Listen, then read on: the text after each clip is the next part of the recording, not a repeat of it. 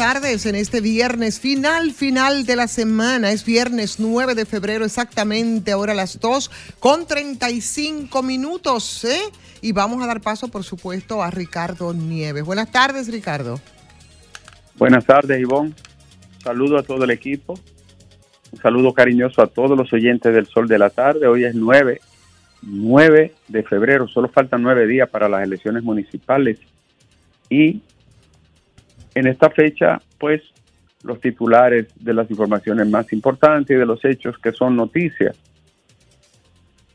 Aquellos que tienen interés para el país, los que viven aquí y los que viven allá. Bueno, a propósito de por Cabo Rojo, yo lo que sugiero a la gente de Cabo Rojo es que subanme videos, imágenes de cuál es la situación, porque no podemos ir todo allá. Y lo que ellos han dicho con palabras, que lo enseñen con imágenes. Y así salimos de duda, porque lo cierto es que ha corrido un video como que hubo daño a la, a, a la base, una parte antigua, pero base del, del muelle. Entonces, enséñenos eso, por favor. Y los ojos sobre Haití. El pueblo dominicano tiene que estar muy atento porque allí se vislumbran días de mucha incertidumbre, de intranquilidad y también de violencia. Entonces, no sobra absolutamente nada estar cauto y que las fuerzas eh, regulares de la República Dominicana estén apostadas en la frontera como están porque nadie puede prever con exactitud el desenlace de la caótica y lamentable situación del pueblo haitiano. Más noticias, Alejandro, los hechos más importantes de este día, y es que, bueno, en Dajabón precisamente los militares han colocado barricadas y están en alerta total en la frontera norte la más movida en el comercio y el fenómeno migratorio. Los comerciantes dominicanos siguen quejándose de la competencia desleal que el comercio chino mantiene en muchas provincias del país. Señores, más informaciones. La ruta hacia las elecciones mantiene este fin de semana, el último fin de semana de actividades y proselitismo, van a estar moviéndose. Hay informaciones de que la oposición estaría presta a realizar nuevos acuerdos sobre los acuerdos. Yo creo que lo necesita, ¿eh? eh sería eh, eh, de, una estrategia de alto interés para ello, ¿no? Señores, tenemos más, Alejandro. Bueno, suplidores de Falcondo, de la Falcon Bridge Dominicana, protestaron por una deuda millonaria. No es supuesta, señores de la prensa, es una deuda multimillonaria con suplidores de, de Bonao, del Cibao y del país. No, no, no son eh, supuesta deuda, no, por favor, son deudas que tiene la empresa que no le ha pagado a los suplidores, muchos de los cuales son eh, empresarios y empresas medianas que no soportarían la tremenda carga de la deuda con todos los compromisos crediticios impositivos que tienen las empresas no soportarían que Falcondo no honrara su compromiso. La empresa pidió un plazo de 30 días, pero ya lo ha pedido varias veces. En el mismo pueblo de Bonao hay empresarios que están con el grito al cielo. Más adelante, después en lo adelante, daremos detalles la próxima semana de esos empresarios de Bonao que están casi en quiebra. Los abogados volvieron a marchar hoy en contra de la ley 124 que crea la Dirección Nacional de Investigaciones o DNI. Los juristas y otros representantes de la sociedad civil levantaron pancartas y vociferaron contra la normativa. Señores, los haitianos asistieron pese al descalabro y la incertidumbre de Haití. Los haitianos asistieron este viernes al mercado fronterizo de Dajabón y Allí realizaron actividades comerciales, intercambiaron como siempre cada viernes En Nueva York, en el Bronx, una bodega fue asaltada, le llevaron 100 mil dólares. Señora, una bodega dominicana, 100 mil dólares, eso es mucho trabajo, mucho, mucho sudor, muchas madrugadas. Ojalá den con los malhechores.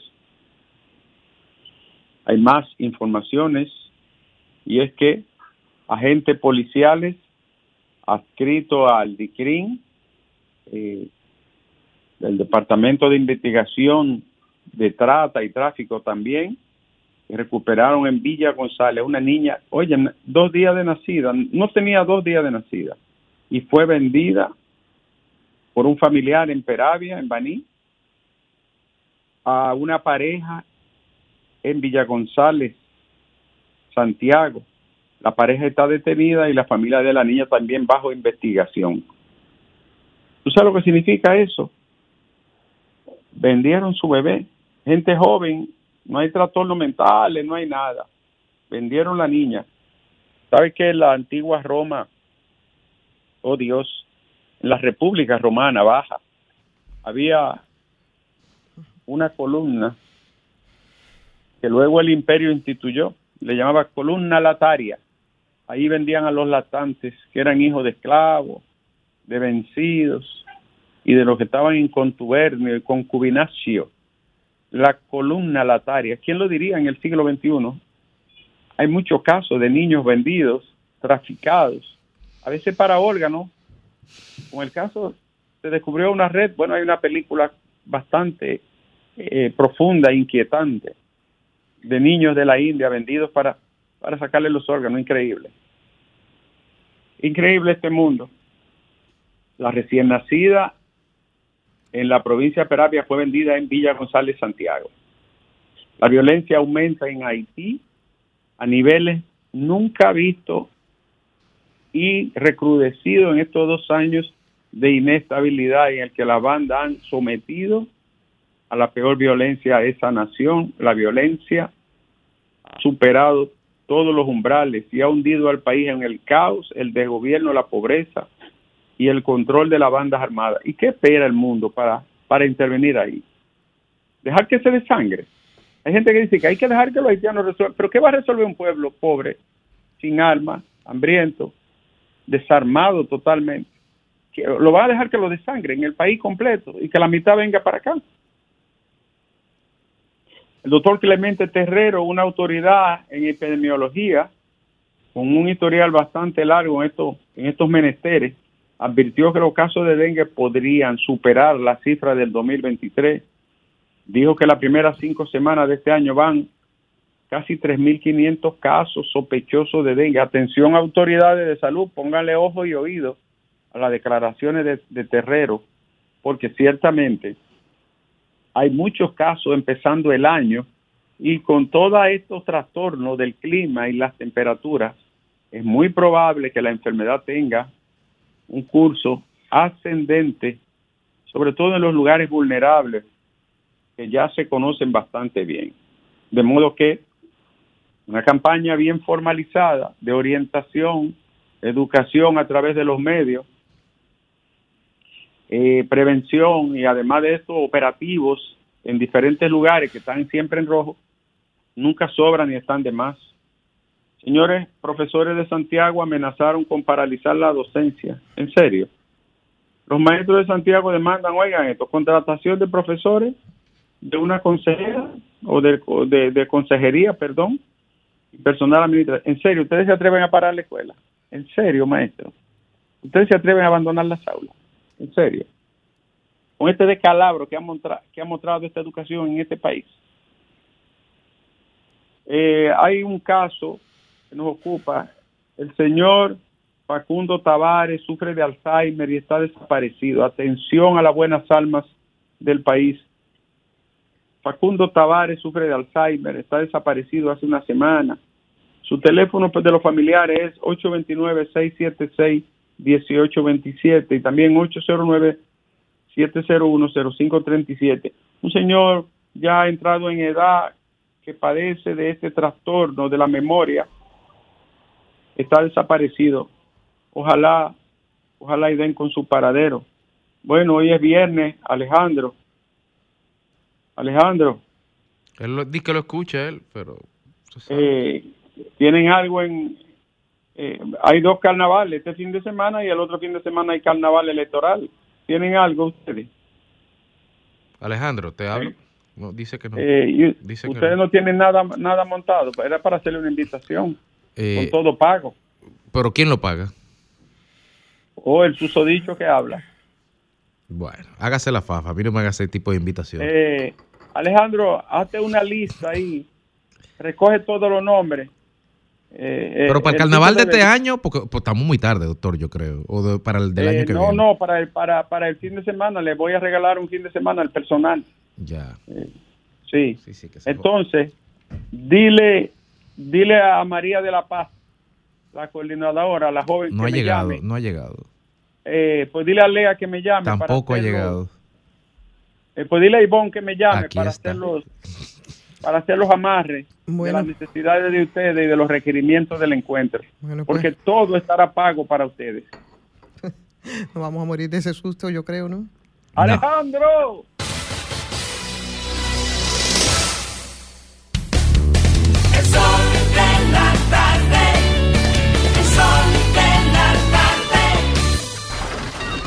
Comunícate 809-540-1065. 1-833-610-1065 desde los Estados Unidos. Sol 106.5, la más interactiva.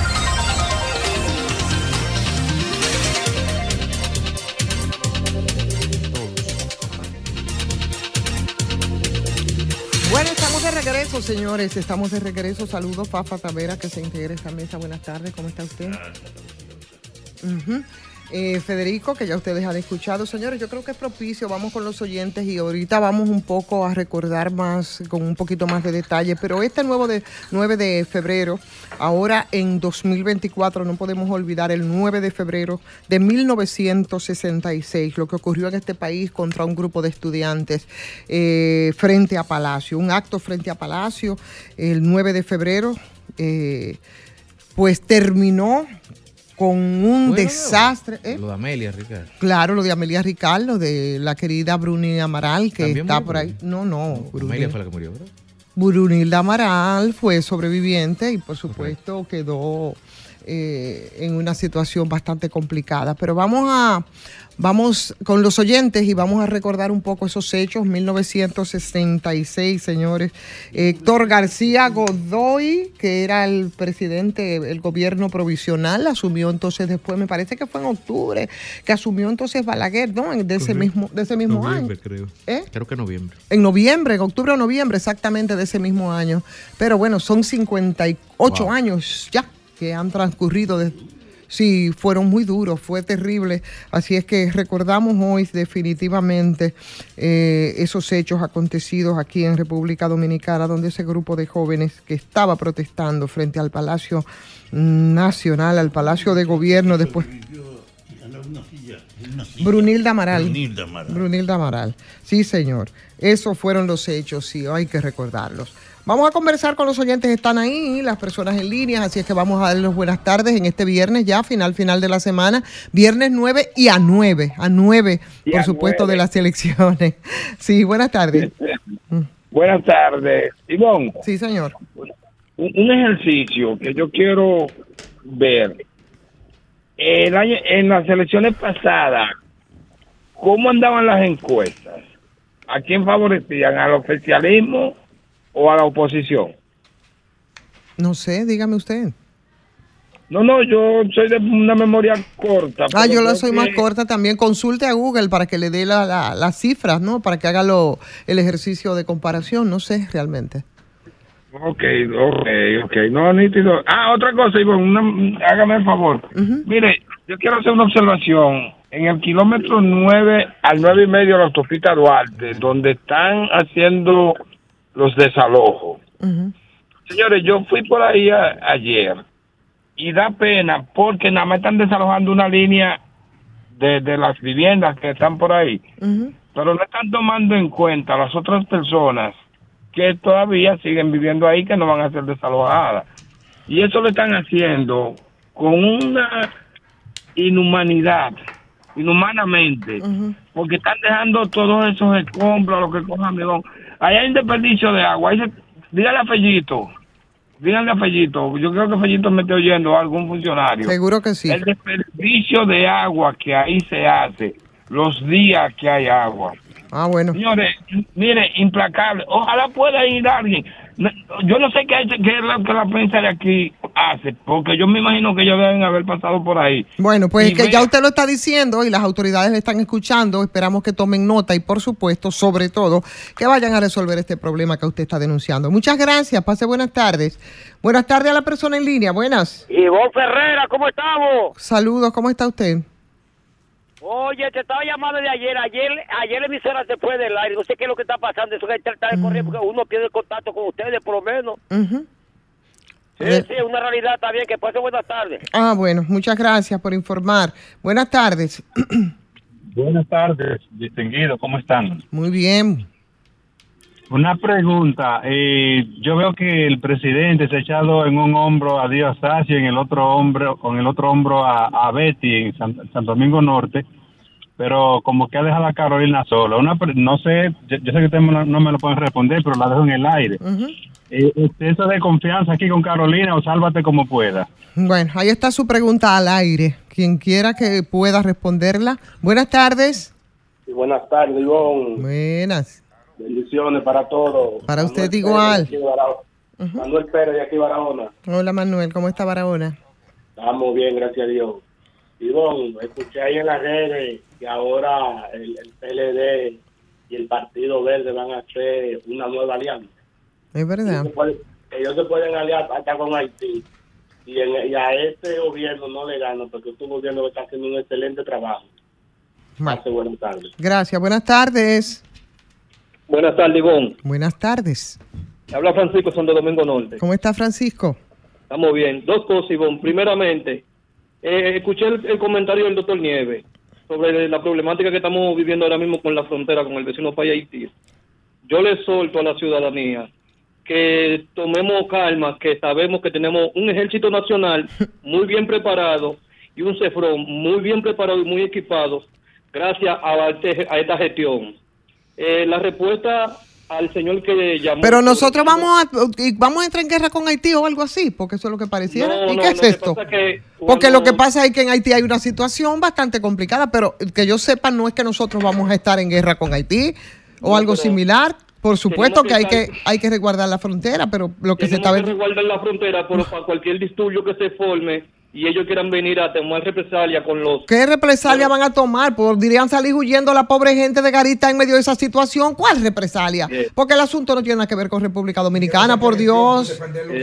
¿Entiende? Lo que, ¿Qué es lo que puede cruzar por la frontera? Gente muerta de hambre y que se la está llevando que lo trajo desde hace tiempo, buscando refugio y, sobrevivir. Gracias. sí, sí, adelante, adelante es sobre el señor que llamó, que el presidente tiene a Dio Atacio de un hombre y a Betty de otro, y a Carolina la tiene sola. La respuesta es, Carolina es una alcaldesa actual que hizo un buen trabajo y el presidente sabe que ella, por ejemplo, en el caso de ella, no necesita que el presidente esté todo el tiempo con ella, porque ella hizo su trabajo y ella dio a demostrar que ella como alcalde lo hizo y lo va a seguir haciendo. Bueno, pues ahí encontró respuesta el amigo que había dejado la pregunta al aire. Buenas tardes. Ah. Sí, Buenas. dos cosas, Ivonne. Le voy a responder al amigo de la respuesta al aire, la pregunta al aire. Y otra cosa, mira. Lo que hemos tenido la oportunidad de salir de aquí del país. Sí. A países un ching más avanzado que el nuestro. De hecho, cuando Cuba se construyó, era mucho más avanzada que lo que era República Dominicana. Y, y vamos a coger a Cuba como ejemplo. En Cuba, todas las calles, todas las autopistas, son autopistas casi en su totalidad rectas recta, totalmente recta, no tienen curva, no tienen tanto policía acostado. Es increíble, desde la circunvalación de Santo Domingo hasta el pueblo de Monteplata hay 83 policías acostados. Hay un pueblecito que se llama Guanuma, que en un kilómetro y 700 metros hay 17. Y de Monteplata, de allá de la circunvalación aquí a Monteplata hay 42 kilómetros. La respuesta al amigo es en el PRM está dividido en tres sectores. Luis Abinader, David Collado e Hipólito. Hay dos sectores, los dos sectores de poder actualmente del PRM, no le conviene que Carolina gane. Bien, ahí está. Otra respuesta. buenas tardes. Buenas tardes. ¿Cómo estás, colega? ¿Cómo está, Ivonne? adelante. Le habla Zeneida Guzmán. Claro, pero ¿por qué usted cree que le dije colega? claro, mi amor, te quiero mucho. Mira, adelante. nosotros vemos lo bueno, tenemos que decirlo, y más nosotros los periodistas. Mm. Qué bueno que esta buena noticia de el señor Lama, Mario Lama, fue encabezado en, Barahona en un acto de dos hospitales adecuados, pero qué bueno porque en Barahona se necesitan esos hospitales, y es para los pobres, para que la gente vaya, vaya, y ese eh, Mario Lama está eh, llevando a estos hospitales que parecen clínica de tan bonito que están. Oh. Gracias. buenas tardes. Buenas tardes. ¿Cómo estás, Ivonne? Muy bien. Me alegro. Es Rebeca. hola, Rebeca. ¿Cómo estás? Bien. Adelante. Ivonne, mm. yo creo que no podemos ser tan simplistas. Mm. Porque cuando nosotros vemos lo que pasa en otros países mm. también, usted tiene que coger un poco de esa experiencia y poner su barba en remojo todos los países que circundan a Ucrania, todos están con cantidad de trincheras y de cosas para parar lo que sería un éxodo. Ahora, República Dominicana no debe ni siquiera de hacerlo, porque los haitianos están aquí adentro. Y uno de los mayores problemas que nosotros tenemos es que precisamente los haitianos defienden que, por ejemplo, el tipo que está en esto ahora mismo en Haití está pernoctando aquí en República Dominicana. Está en hoteles de aquí de República Dominicana. Entonces, lo que nosotros tenemos que aprender es que las cosas no son tan simples, que hay que ver un poco más allá.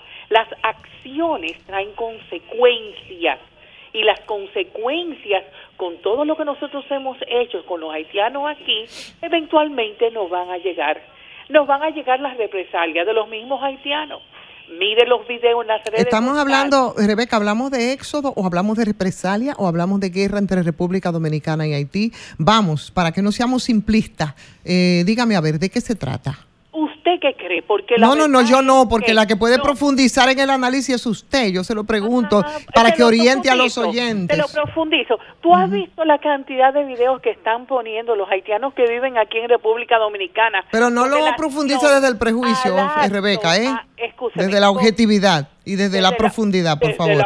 ah, pero usted no es objetivo. Dele, dele, dele. Adelante, es su turno. Aquí en el país que han estado precisamente diciéndolo claro que va a haber represalia contra el país de lo que están viviendo aquí, ni siquiera... ya usted nos dio una primicia, Rebeca, ya usted nos dio una primicia, porque mira, lo de la represalia no lo habíamos escuchado. Yo no había escuchado eso. Es válido, si usted ah, lo dice. busquen TikTok. oh, es que nosotros los periodistas no nos informamos por TikTok. Pero ah, bueno. No, pero sin embargo, sin embargo, lo que son las tendencias, eso ustedes sí, pero TikTok es donde están las, las eh, tendencias de lo que es el pueblo. Lo que pasa es que los periodistas no manejamos por los hechos, no usted quieren reconocer, no quieren reconocer que hoy en día los ciudadanos tienen esa otra forma de mm. comunicarse. Y como creen que el listín diario o lo que dice el diario libre o lo que dice es lo válido, eso está demostrado que no es así. Pues que vaya por el pueblo para ver si el pueblo quiere votar, por ejemplo, por Luis Abinader. Está bien, gracias. gracias, Rebeca.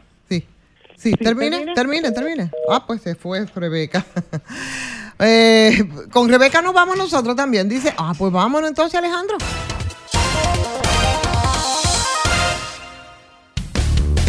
El sol de la tarde.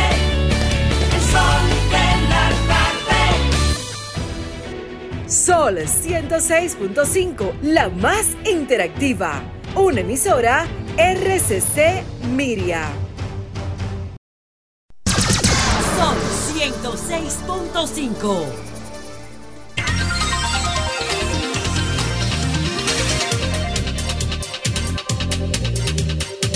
Bueno, bueno, señores, aquí estamos y ya alcanzamos las 3 con 7 minutos en este sol del país, que es el sol de la tarde. Ustedes recuerdan el nombre, Gregorio Camacho. Así se llamaba esa persona que pronunció unas palabras, que hizo una grabación desde el penal de, mm, desde la, la, la, fortal- la cárcel de la Fortaleza, la Concepción de la Vega.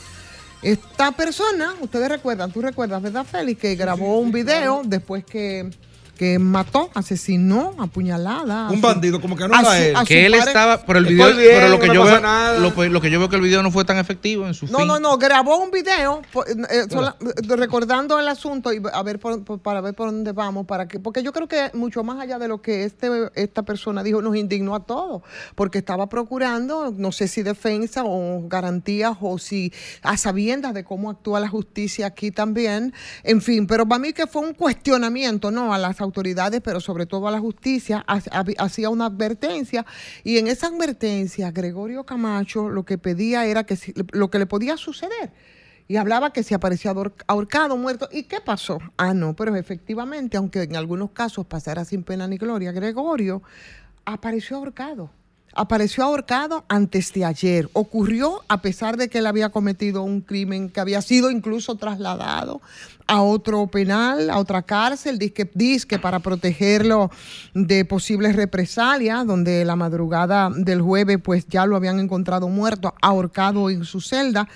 Y bueno, yo no sé, yo pienso que mm, yo no tengo muchas dudas de que después de que cometiera ese crimen tan vil que a todos nos volvió loco, eh, se le arrebatara la vida porque aquí las cosas ocurren así en nuestras cárceles. Eh, él arrebatara la vida a una joven, a una, a una mujer joven. Y muchos dirán que probablemente se hizo justicia y bueno, las, incluso las propias autoridades podrían pensar que con, con el ahorcamiento, yo no sé si él o si otra persona lo hizo. La muerte por asfixia. La muerte por asfixia, para decirlo de alguna manera, si con eso se hizo justicia. Ahora, lo que yo creo que en este caso, la reflexión entonces va mucho más allá de lo que pasó con Gregorio y de lo que pasa aquí con, con la justicia dominicana. Y con el sistema Y con penitenciario. el sistema penitenciario, porque probablemente esas mismas autoridades que entienden que es un acto de justicia el hecho de que Gregorio apareciera ahorcado,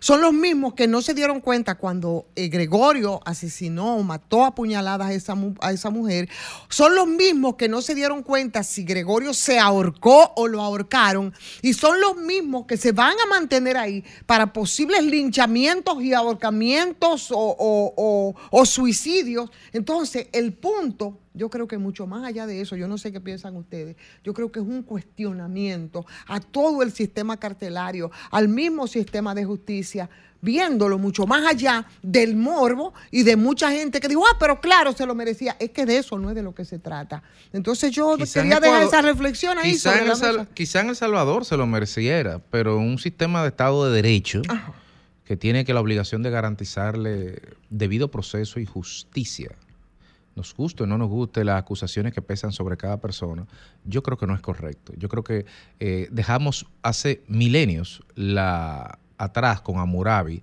el tema de que cada quien pueda tomar la justicia por su mano. Para eso existe un sistema judicial que es una de las grandes conquistas de la Revolución Francesa.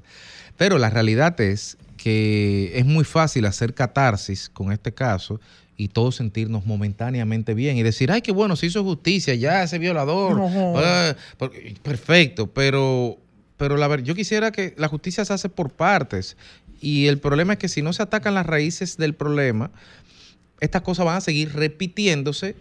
Lo único que va a cambiar es la fecha en que lo hacen, el nombre del personaje y la situación en que ocurre y el nombre de la víctima. Mira, y claro. yo creo que la verdadera reflexión, Feli, finalmente, es que cómo es posible que el sistema carcelario permita no que ocurra una muerte, porque una muerte conyugal, de visita conyugal en una celda es casi imposible de, de evitar, Ivonne. Porque en una celda de visita conyugal no puede haber una cámara que observe a la pareja teniendo una relación y ahí puede pasar cualquier cosa. Pero no- Ahora, no darnos cuenta como autoridad horas 18 mil después. horas después. Uno Pero y claro, dos, por eh, ten- un reo que anda en el patio en un- una fortaleza militar custodiada por militares con un celular en la mano ostensible y visiblemente. Y tercero, una autoridad que es la misma que los otros días, un mes después, le metieron 12 parábolas de Starlink en la victoria. Entonces, esto no es un patrón Le aislado. metieron no, porque no llegan de paracaídas. Ni Pero mira, llegaron a la azotea sola tampoco. Exactamente. Pero mira, a mí me da mucha, mucha pena esta coyuntura con ese caso específico de la conversación, porque es como una lucha entre lo justo y lo legal. Legalmente ese tipo nunca debió morir. Porque independientemente del hecho que cometa, para eso está la justicia, para determinar qué pena le toca, aún esté preso. Supone que hay un marco jurídico legal que debe proteger a él y a quien sea. Ahora bien, en términos de la realidad, como dice Federico, ese tipo es un psicópata. Ese tipo mató a esa mujer, después salió con un teléfono, como que nada ha pasado, diciendo que él está bien, que no le puede nadie, nadie poner la mano.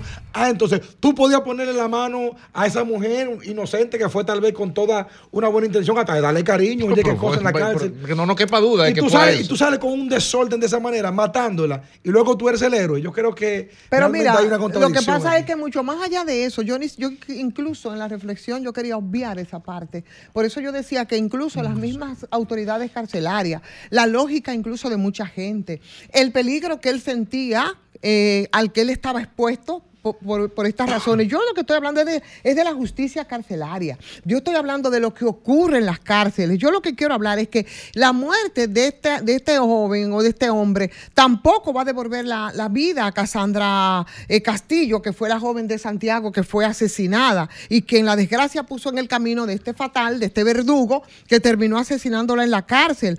Lo que me preocupa es que esas cosas puedan seguir ocurriendo y puedan eh, seguir pasando en las cárceles dominicanas y que estas, estos delincuentes, estos criminales, violadores, eh, ladrones, eh, estén contando con complicidades que sea, señores, la fragilidad de la seguridad carcelaria que después la vimos con el tema de las parábolas y que lo vemos con todo. O sea, eso es lo que me preocupa, esas complicidades que probablemente van a procurar y van a permitir que más eh, Cassandra y que más esta persona se suicide o lo suiciden o asesine o no asesine.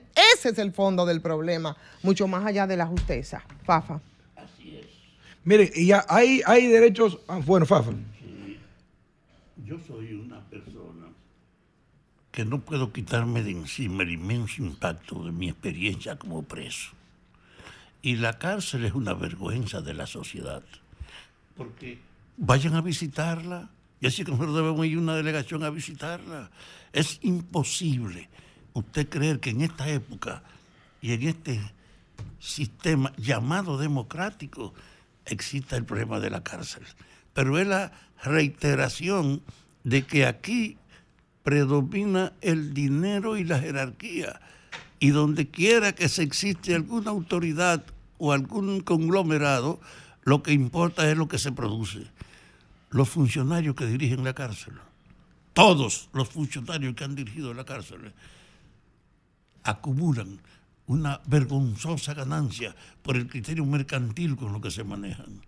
Pero la humillación, la humillación que hay en la victoria es indescriptible. Yo tuve cinco años corrido en una ocasión y tuve cuatro veces preso, más de esos cinco años.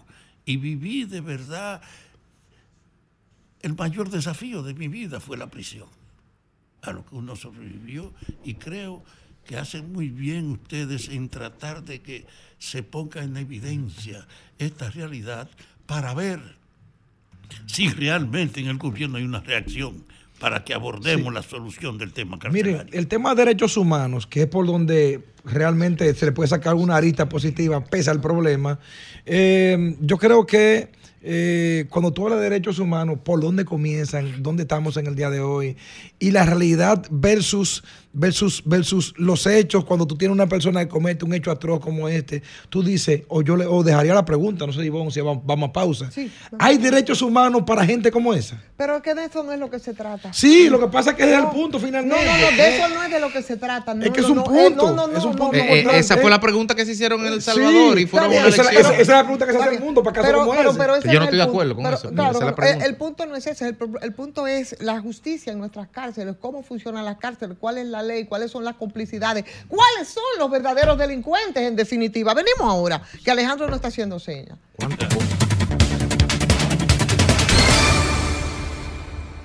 Del papá, yo, tenía la esperanza de que usted, aunque no sé dónde andaba, en 1966 usted estaba preso, ¿verdad? En el 66. No, pero un poco recrearlo. Porque no lo había agarrado. No, no, yo estaba preso en el, en el en el 66, ses- 1966. en el 69 fue que yo caí Ah, bueno, en el preso, 69. Y después en el 70. Claro, recrear un poco los hechos a propósito del 9 de febrero, porque el 31 de agosto, después de, eh, todo viene después de lo que pasó en 1965, cuando se suscribió esa acta institucional que finalizaba la guerra de abril. A partir de esos acontecimientos eh, fueron muchas la- lo- las situaciones que se dieron en el mes siguiente y la Universidad Autónoma de Pero, Santo pero Domingo. déjame decirte una cosa, muy oportuno tu injerencia en este tema, porque yo recibí este libro de su autor, de Esteban Rosario, Ah, Esteban Rosario. que se refiere a los crímenes de Balaguer y la banda colorada. Hoy no se había publicado. no se había publicado un resumen como este con la lista de las víctimas de ese tiempo y con las explicaciones que cuando tú la veas dices, ¿cómo es posible que esto se tolerara aquí? El nivel del Bueno, crimen. hoy aparece, Muy bien. mira, además, usted eh, eh, eh, lo resume muy bien, aparece una, una, una reseña muy buena en el periódico Listis Diario a propósito de ese libro de mi amigo, de mi colega Esteban Rosario, Pero trabajamos muy juntos, buen, muy buen trabajamos trabajo. ¿Dónde lo- dónde lo compraste, hoy. Me, me lo mandó Elder. Pero lo que yo quería Pero decir- muy, muy buen Muy bueno, es- resumen de excelente, excelente, pero yo lo Se que- lo recomiendo a la gente. Yo lo quería llevar a usted precisamente a, esa, a, ese, a ese acontecimiento que hoy pasa así como tan inadvertido, pero eso fue realmente terrible porque se trataba de personas muy jóvenes, ¿no? Y fueron, oye, me tratados con, unas, con un nivel de salvajismo que eso fue impresionante. Desproporcionado. Despropor- totalmente desproporcionado. E inusitado en una sociedad que apenas acababa de salir de una dictadura, casi como dice. Exactamente. Que no y, era, y era una situación coyuntural bastante grave, por 1500 supuesto. nombres de las víctimas de Balaguer aparecen aquí ubicados en el tiempo y en las condiciones. Mm. Un trabajo ¿Cómo va a ser? sin precedente, este trabajo de De Esteban Rosario. Esteban, Rosario. Esteban Rosario. Pero bueno, eh, habían grupos en esos momentos. Y esto, aunque de lo que estamos hablando no era, porque mucha gente cree que en ese en el 66 cuando cuando la masacre puede le llaman algunos de, de frente a Palacio era era eh, Joaquín Balaguer, Ba- Joaquín Balaguer todavía no había asumido la presidencia de la República, era Héctor García Godoy. La de Balaguer fue la de la, Santo, la de Cuervo Gómez, de la de Ciudad Claro, Nueva. claro, el, provisio- el gobierno provisional, ¿no? Que encabezaba Héctor García Godoy y que después Balaguer asumió, ¿no? En el mismo año, y me decías tú que en el noviembre, yo no, no, octubre, No. noviembre, por ahí va la cosa. Entonces, ¿qué pasó? Lo que pasó, el, el juego de la universidad, el, el papel de la Universidad Autónoma de Santo Domingo, las discusiones ahí que se habían hecho en el Paraninfo de Economía, personas que después jugaron un papel estelar y por supuesto para recordarnos esos acontecimientos, siempre nuestra querida Brunilda Amaral, que eh, sobrevivió a esa masacre, Graimer Méndez, estamos recordando el Y- 9, no, que- el 9 de febrero, y lo que pasó en Palacio en Y que esa 1966, muchachita a la que, que tiene que estar refiere, fresco a la, la que ella se refiere, quedó para moverse en una silla de ruedas y tú la veías donde quiera ella, jovencita, que fue en ese asalto de que le hicieron a los que a las mujeres que protestaban ese día. Así es. Así es. Bueno, mientras tanto, señores, la situación en Haití se sigue complicando. Muy complicada. Y todavía no se sabe cuál, sale- cuál será la salida. Eh, hasta este momento. Desde el día 7 se suponía que este iba a haber, yo no sé, yo no sé cómo se estaba pensando que se iba a producir tampoco una transición en Haití. Es que la Ni transición, es que la transición, para qué la transición, espérate, que la es transición, es que la transición, ¿Entiendes? no, no, Entonces, no, espérate, la- eh, eh, sí, Grimer, sí. 200 años tiene esa Pero, pero la, pero la transición que se negoció en, en diciembre del 21 en, en Montana, o sea, la hoja de ruta estuvo ahí, ahí fue que se puso fecha y en el 21 se dijo, eh, doctor Henry, usted se va el 7 de febrero del 24. Pero ¿cómo se va a ir, Federico? Perdón, pero eso es otra discusión. Fácil, Perdón, saliendo espérate, Grimer, es otra y discusión. convocando elecciones. No, no, no, ¿Con no, no, per- perdón. ¿Cómo que con, que con lo que ¿Con sea? cuarto? No, no, no. ¿Con Con lo que palito, se, perdón, con lo que se han hecho todas las, las seis elecciones en Haití. de- Exacto, de- con de- nada. de- con nada. Hasta con huella dactilar. Pero se hace. Oye, biométrica, tú haces la elección si la quieres hacer. Biométrica. Sí. ahora, Nadie te puede falsificar pulgar. Entonces tú con biométrica. En Haití no hay ni tinta para mojar la Bien, pero lo que, perdón, lo Eh, que, que eh, quiero señalar es Pero ¿cómo que hemos, comercios? hemos llegado aquí. ¿Tú crees que Haití es un país? Pero Claro que un permítanle, pero, país. señores, pero permitan que él acabe de explicar. Hemos llegado aquí a priori porque se violaron los acuerdos. A veces, incluso yo mismo, critico eh, el Estado haitiano. Pero al final de cuentas, ahí hay fuerzas sociales y fuerzas políticas reales, porque toda sociedad se organiza políticamente, medianamente de la forma que puede hacerlo. Y esas fuerzas se sentaron en el Hotel Montana y se pusieron de acuerdo. Y dijeron, el 7 de febrero tenemos que resolver. Tú puedes decir lo que tú quieras, Sí. Grimer, pero tuvieron, mira, tuvieron dos años para hacer algo. Claro. Y decidieron no hacer nada. Óyeme. Entonces llegamos ahora Óyeme. a 8 a 9 de febrero Pregunto. y ahora, ahora hay que Óyeme. empezar a resolver la misma pregunta del 2021 Haití, ahora. Haití es el país que menos respeta los acuerdos, ni con ellos mismos ni con los demás. Pero que es otra cosa, No por lo tanto, Es otra cosa. Por lo tanto, si recurrimos que al acuerdo, si recurrimos al acuerdo que ellos hicieron, todo el que conoce la tradición de irrespeto a lo acordado como es Haití, ¿Qué es otra cosa? sabía que no se iba a llegar a nada, como a nada se ha llegado ahora. Mañana se juntan de nuevo. Y si no es con tanquetas y helicópteros que bajen de Estados Unidos, si no es así, no va a pasar nada, nada. Haití no tiene capacidad de autogestionarse, ni un solo proceso. Primero porque no tiene tradición de hacerlo. Segundo porque no tiene las condiciones. Tercero porque no hay una realidad material para organizar unas elecciones. No tiene registro civil, no tiene sistema de cómputo, no tiene un árbitro intermediario, no tiene a nadie. Y nadie Pero eso es contra natura. decir y eso. nadie. No, esos son hechos. Y Eso es nadie. contra natura. Y nadie. Y nadie. Francia. Cuando tú tengas tu intervención, Francia no ha sacado la, la cara.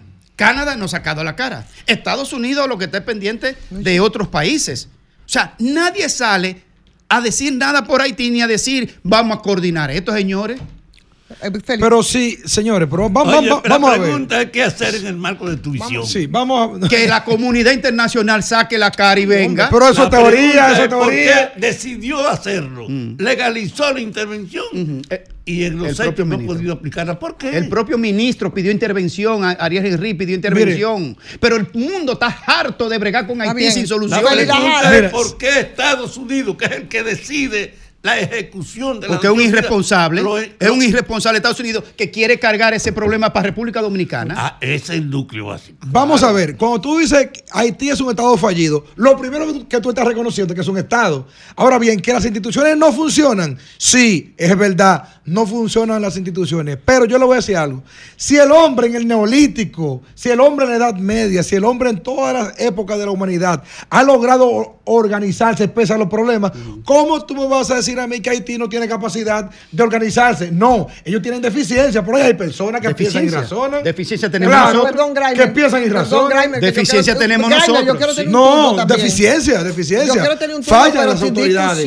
Le- o sea, le, le falta. Pero ahí hay gente que Deficiencia tenemos nosotros. ¿Y, y qué tú quieres que se haga entonces? ¿Que se mueran? Que la comunidad internacional tiene que intervenir. Ay, ¿qué comunidad internacional? con la ¿Cómo se comunidad internacional? internacional. Es que ellos no óyeme, solo. Es un cliché, es un discurso. óyeme, claro. Perdón, perdón. ellos. Perdón, perdón, perdón. Vamos a hacerlo civilizadamente y lo escuchamos de manera civilizada. La comunidad internacional no ha hecho, no ha resuelto, no quieren resolver. Óyeme, no han podido resolver. Que es un cliché para salir no del tema. resolver, La no, comunidad no. internacional, la- dígalo por su O sea, nombre. usted- Fulano, Perecejo. Pero tampoco Francia, obligados. Ojo, también- no estamos No estamos obligados. obligados tampoco. Está bien, pero mientras tanto. Ahora, ¿tú sabes quién estamos obligados a dar la cara? A dar la cara? Nosotros. No, yo estoy obligado. Porque nos afecta. Cara, nos vamos a tener que dar la cara de Porque, atrás. porque nos afecta. es la porque que nos tenemos afecta. que es dar. obligado que tenemos que Es estar obligado de mierda, Sí. coño, Ay, pero no hay que ser tan Ah, soez. eh. Estamos hartos, eh. Sí, está bien, tú te puedes hartar lo que tú quieras, Sí. pero por favor, señores, lo que pasa es que el tema, el tema de Haití yo creo que es mucho más que eso. Y Sí, es- y tenemos un periodista y hoy es haitiano. viernes. Tenemos un periodista haitiano y Vengo y- incómodo de la calle con los jodidos mes, dos horas y media. eh, si podemos, ah, puede otro agotar medio turno, medio. Tú tienes tres horas agotándolo de que arrancó el programa, no me, cordi- no me co- deja- cohiba. Deja, deja que hablemos con el si podemos haitiano. agotar medio minuto, por favor, para poder seguir tratando el claro, tema. claro. Yo no sé si yo tengo medio o nada, yo para eso llego a la hora puntual. Sí, yo llego y mi hora puntual me dice que entonces la participación tiene que ser más permanente. Sí. Entonces no es un problema de mi culpa ni de mi responsabilidad. Sí. Pero bueno, el asunto es que aquí en el país nos gana mucho la pasión para ver el tema haitiano. En este momento vamos a ver qué es lo que pasa. Tenemos un periodista La realidad. es un periodista haitiano. Vamos a ver cuál es la situación hasta este momento. Gracias a Germán Reyes por el contacto. Tenemos a Celú, así se pronuncia, Celú Flechet. No sé, él nos corregirá. Buenas tardes. Claro, eh, bu- buenas tardes, eh, me llamo eh, Celu eh, Fleche, estoy es- de Haití ahora mismo y estoy muy contento de hablar con ustedes y de participar eh, con ustedes en esta emisora ahora. Sí, Celu, díganos cuál es la situación hasta en este momento en Haití. Eh, este momento eh, no hay movimientos eh, por las calles, porque ayer hay movimientos por las calles para pedir al primer ministro Ariel Henry de dejar el poder eh, para dar la misión a una otra otro eh, equipo. Eh, eh, hoy no hay movimientos. los, las actividades escuelas y de transporte, tran- transportes en comando no funcionan. Las escuelas no funcionan eh, desde dos semanas, como las, los- las otras actividades.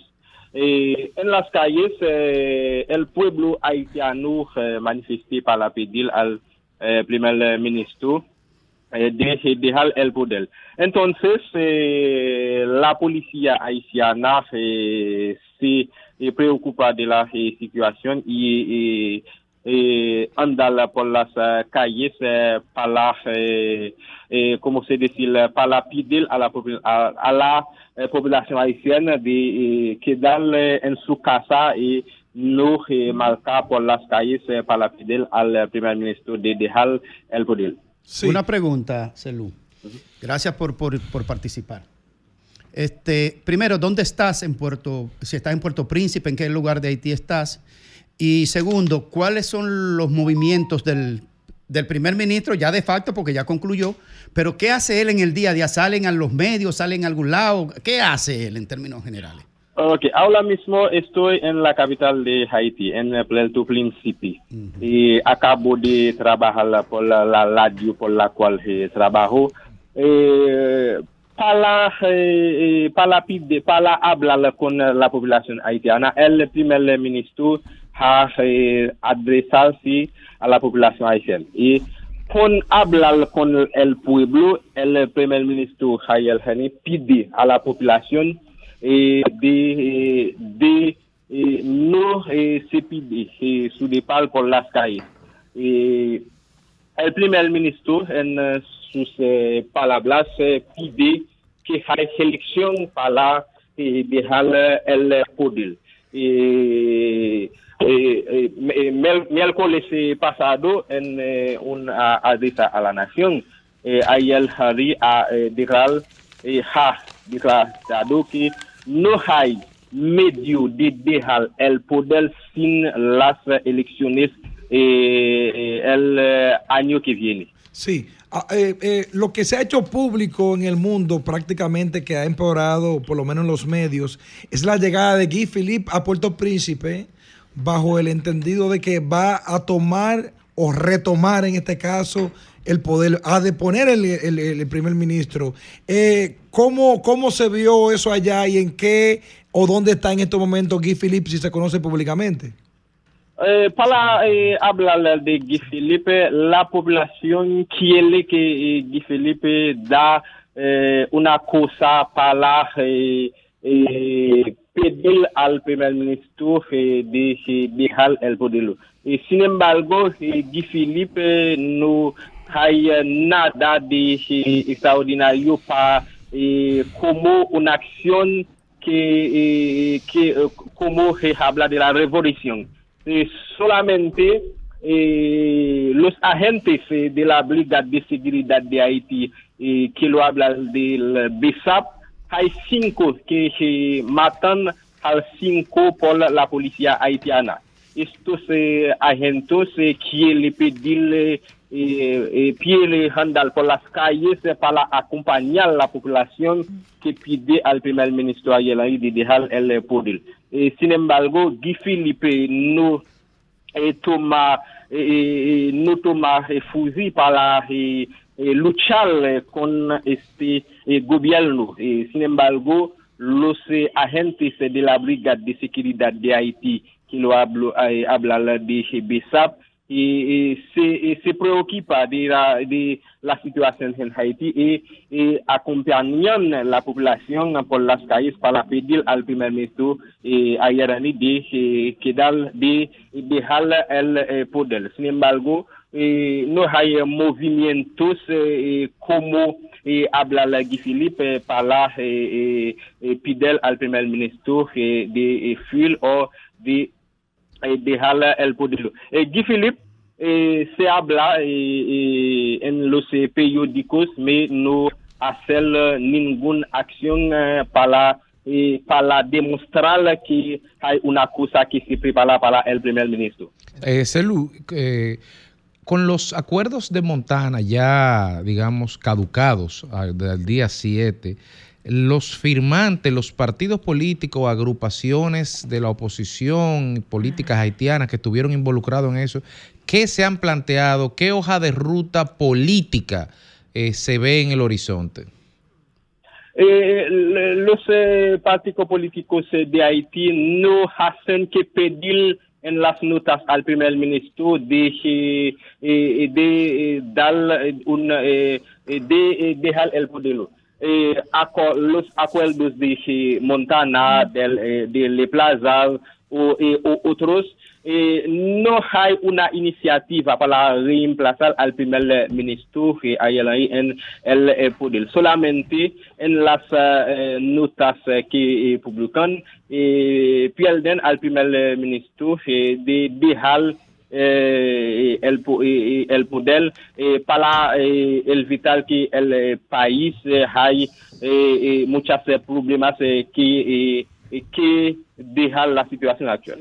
¿Qué ha dicho, qué ha dicho eh, este Guy Philippe sobre la llegada, cuando llegue, de los policías, los militares kenianos? Eso es uno. ¿Qué, qué ha dicho Guy Philippe sobre eso? Segundo, ¿y qué piensa la población sobre eso? En general, o ustedes, la comunidad periodística. Eh, eh, eh, Guy Philippe eh, denuncia eh, como la manera como las, eh, eh, los, eh, las- eh, la policía haitiana eh, eh, mata a los eh, ci- eh, cinco agentes eh, eh, de la BISAP. Y sin embargo, eh, eh, en, las, en los periódicos eh, que eh, Guy Philippe habla, eh, él eh, denuncia la manera eh, como eh, eh, el primer ministro trata y, y a sus eh, agentes y eh, Guy Philippe denuncia eh, eh, un plan de asesinato con él el, el mismo día que las- la policía haitiana mata a los eh, cinco agentes de la Brigade de Seguridad de eh, Haití.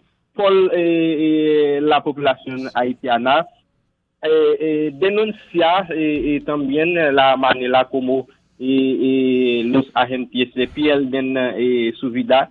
Sin embargo, hoy eh, no hay eh, eh, movimientos eh, por las eh, calles, solamente lunes, eh, martes y miércoles y eh, a- ayer. Eh, hoy eh, no hay eh, movimientos eh, por las calles. eh, eh, ahora mismo acabo de dejar mi, eh, mi lugar de trabajo. Eh, las calles eh, son muy, muy eh, pacíficas, no hay eh, problema para circular E, e, libramente e, por las calles de Haití o notamente al poder de su príncipe.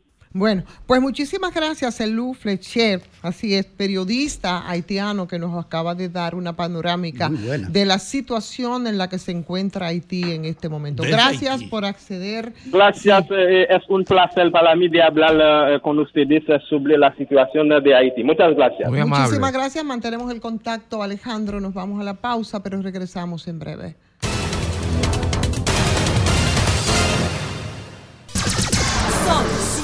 6.5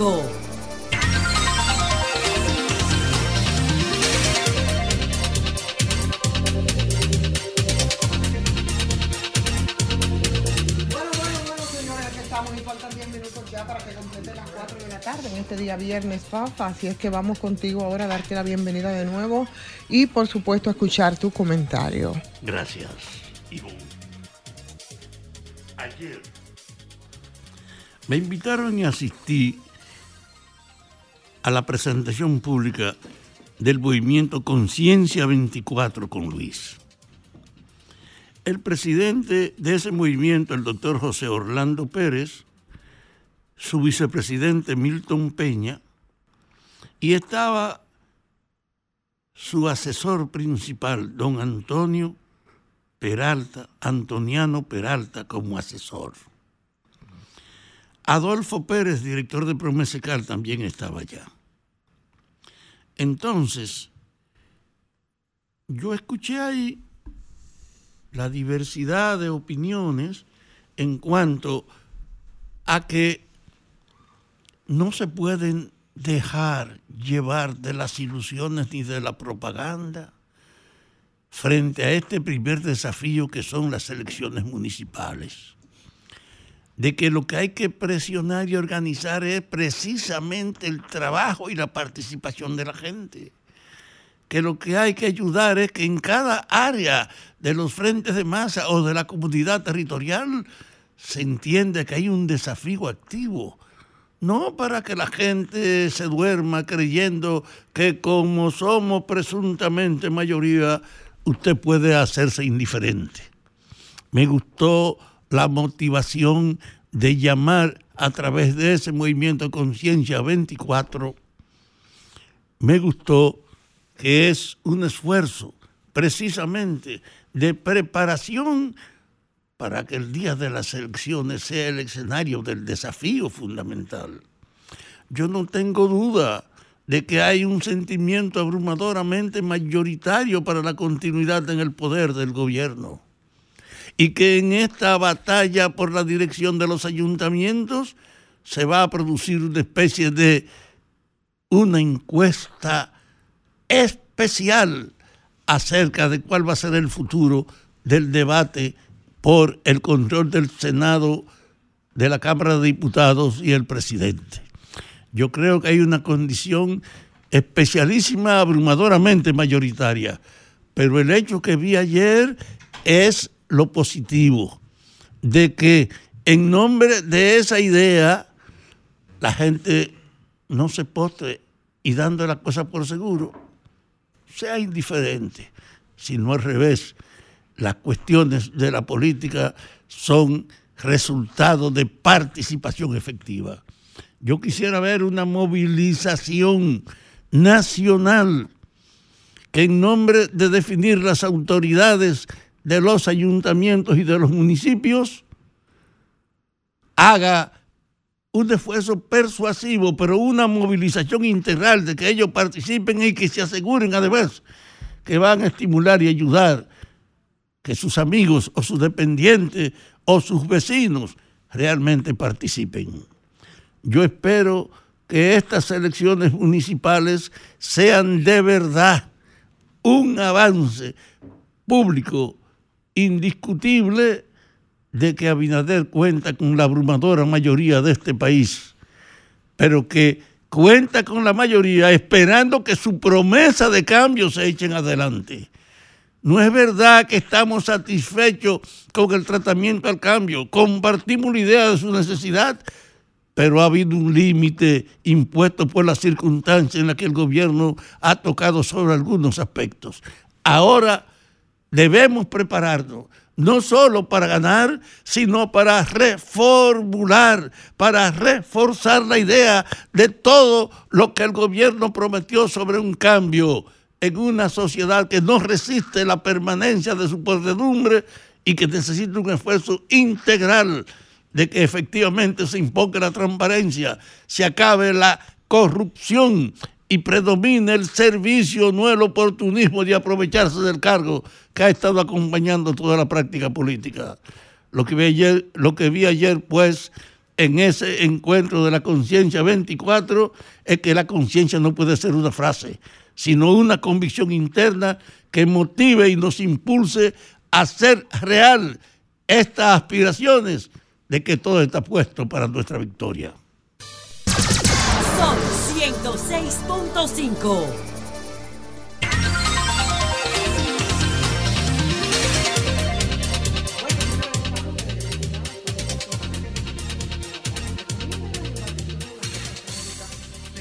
puertos, ¿eh? por vientos, por olas anormales, información que se produce ahora, pero además la imposición de prisión preventiva contra el imputado de la red que estafó a 94 personas por más de 2 milloncejos, ¿no? Eso ya no es dinero, ¿verdad? Dos asquerosos millones de Sí, dos milloncejos, señores. Y hoy, hoy hay deporte. Hoy es, explícame, Grimer, ¿cómo es la cosa? Hoy es la final final donde el Licey va a ser campeón de la serie. República Dominicana. Del Licey. Eso no es lo que dicen los periódicos. República Donde el Dominicana. Licey va Cero. Licey. ¿Cómo Cero? Licey. Dominicana. Malagradecido. República Dominicana. No, no, Oye, no, pero- no, no. Oye, pero Mira, mira, mira la cabina Mira, ahí no como sea tan están celebrando. Óyeme, no sea tan genuflexo, muchacho. la miniserie mundial, compadre. Ellos están bailando, es un, es un, es un, es un jingle que suena aquí. ¿Qué es lo que- pero- ¿Pero cuál? Pero formal- de la semana ese. Pero formalmente, formalmente, ¿qué es lo que tenemos hoy? La es la- final hoy- hoy es la final. serie final. Hoy, hoy, hoy La juegan final a, final. a primera hora. República Dominicana. No, no, no. Curazao y creo que Panamá. Ok. Y nosotros, la final final, ya ¿El a las contra 8 de la noche a la noche. Contra, República con- con- Dominicana. ¿Contra quién va el Licey? Contra entonces? Venezuela. Licey contra Venezuela. República es Dominicana. contra- Ay, déjate de cosas. Deja el tu ridiculez, que es República Dominicana del diablo. Licey contra Venezuela. ¿Cómo que se llama el equipo de los venezolanos que estaba de que acabando? Pero hoy van a saber lo que Cagua, vaina, lo que es. sea. Hoy se van a saber, Tú ves, señores. porque es Venezuela como. República Dominicana. No, no, no, no, no. Pero bueno, ah, tenemos a Héctor Gómez. Yo creo que Héctor- Gómez está allá en Miami. Yo Padilla que venía ahora de deporte. Mira, yo, yo llego ahí. Puede- Padilla Félix, cállate un momento, por favor. Dame un segundo. Tumbe la dinámica. Da un chance, Félix. Es que para se ver- emocionó. Para Me ver- emocioné con Padilla. y Padilla está por ahí. No Ahí se- Padilla, te vamos a dar una carrera, ¿oíste? No te preocupes. Mira, señores, vamos a ver qué nos dice Héctor Gómez. Héctor Gómez está en Miami, estuvo desde el principio, desde el inicio de la serie, por supuesto, desde su rol de cronista deportivo. Dinos, mi querido Héctor, ¿qué es lo que hay? ¿Cómo está Licey hoy para ganar en la serie? Buenas tardes. Saludos, mi estimada Ivonne, todos mis amigos, mi hermano Graeme Méndez, todos los que hacen un trabajo tan profesional cada día a través del sol de la tarde. Bueno, eh, tal y como ustedes manifestaban, eh, en el día de hoy dos partidos, eh, a partir de las 4 de la tarde, eh, 3 de la tarde hora de aquí de Miami, se va a llevar a cabo el partido entre Panamá y Curazao, los dos equipos que van a buscar quedarse con el tercer lugar, el equipo que finalmente gane, porque en este formato eh, estos equipos, y es parte de lo que ha sido sin duda un éxito de este formato de la Confederación de Béisbol del Caribe, que encabeza licenciado doctor, perdón, eh, Juan Francisco Pollo Herrera, porque ustedes saben que antes simplemente se llevaban a cabo seis partidos y el equipo que exhibía la mejor marca de ganados y perdidos automáticamente eh, resultaba ser el ganador. Sin embargo, esto ha venido a darle un nuevo giro en términos de competitividad y de, por ejemplo, siete países que estaban participando, clasifican cuatro y como en efecto ayer se llevaron a cabo los dos partidos donde el equipo dominicano venció a Panamá y entonces Venezuela, a pesar de que inició eh, Curazao haciendo un par de anotaciones temprano en el juego, luego pudo hacer ese coming from behind y anotar seis anotaciones que a la postre resultaron las decisivas en ese partido. Hoy, entonces esta noche, nueve de la noche de allá, ocho de la noche de aquí de Miami, todos los caminos conducen, entiendo, a lo que puede ser un récord de asistencia esta noche. El equipo Los Tiburones de la Guaya, de representación de Venezuela. Así que a mí me gusta decir... Ah, eh, ¿y- y ese República Dominicana quién de es? discusiones que ustedes tenían, que ustedes tenían, y el Licey en Ah, representación de República Gracias. Dominicana con César Bajara, yo fuera tú y me que fuera. es el, el lanzador que está pautado. Recuerden que César Valdés fue el MVP, el más valioso en la serie del Caribe pasada. Donde el ¿Con quién? ¿Representando a quién? Venció 3 por 0 a los Leones del Caracas, un equipo también, como ustedes saben, que es representativo de Venezuela. Así es que el escenario está preparado, hoy todo luce indicar que se va a establecer marca de asistencia. Ha sido todo un éxito esta serie que tiene como plus, como valor agregado, el hecho de que se está celebrando por primera vez en un estadio de grandes ligas como es el Loan Depot Park, el estadio de los Marlins de Miami, y vamos a ver qué pasa. Recuerden que el equipo dominicano busca eh, ampliar lo que es su hegemonía, por así decirlo, en términos Dámelo- de, de dame los números, Héctor. tiene Di- 22, divídemelo, Héctor. Luego le sigue Puerto Rico con 16, luego está México, Venezuela con 8 y 7 respectivamente. Y de esas 22 eh, títulos que Ajá. tiene eh, República Dominicana, el Licey, hay que decirlo No, así, ah. tiene la mitad de ellos, Ah, 11. no, no, 11, no. Las Águilas le sigue con 6, el Escogido tiene 4 y los Toros del Este tienen 1. Ahí está el desglose. ¿Cuánto tienen de los Leones? 22 Perdón, que no escuchó Félix. Que tiene la República Dominicana. El Licey, ojo, tiene más títulos como equipo, aunque a muchos no les gusta que digan esto, que varios países de los que han jugado en esta justa caribe. El Licey, ¿verdad? El Licey, el Licey, ¿verdad? ¿Te refieres al glorioso? Exactamente. Eh, En el equipo All-Star que conformaron, ¿cuántos dominicanos quedaron? Sí, tres dominicanos. Está Robinson Cano, que ayer, por Ah, cierto, eh, posterior al partido, le- le- una de las preguntas que le hice en la rueda de prensa fue de que, bueno, Cano, que todo el mundo sabe eh, la- los números que ha puesto a nivel del Big Show de Grandes Ligas, los Juegos de Estrellas. Y la pregunta que le hice fue, ¿qué tan especial ha significado esta elección ya con casi 38, 39 años de edad? Y nos dijo que es muy especial, sobre todo para aquellos que piensan que él está acabado, porque lo que hemos visto de Cano en este clásico vimos en la final que Superbo. enfrentaron allá República Dominicana las Estrellas y el Licey, nos hace recordar, guardando la distancia, a ese Cano que en el Clásico Mundial de Béisbol en el 2013 fue electo el MVP. De verdad que ha significado una muy agradable sorpresa lo que está haciendo Cano. Otro que formó parte también es Dauel Lugo y el relevista estelar Jairo Asensio, salvó su partido 10 ayer, estableciendo, estableciéndose como el líder absoluto en este importante encasillado de picheo. Él es el, el líder en juegos salvados allá en Dominicana en temporada regular, en el todos contra todos, en la final y ahora aquí en la serie del Caribe. O sea que es el relevista histórico en términos de este tipo de competiciones definitivamente. Sí, Héctor, entonces, perspectiva para el partido de hoy. ¿Cómo vamos como equipo? ¿Cuál es la posibilidad de victoria? Cómo no, fíjate, el equipo ha venido de menos a más eh, y eso lo puso de manifiesto el manager del equipo que eh, es mi hermano. Sencillamente Gómez, hermanito de Héctor Gómez. hermanos. Eh, Gilbert, que apenas tiene 31 años, por cierto, busca convertirse.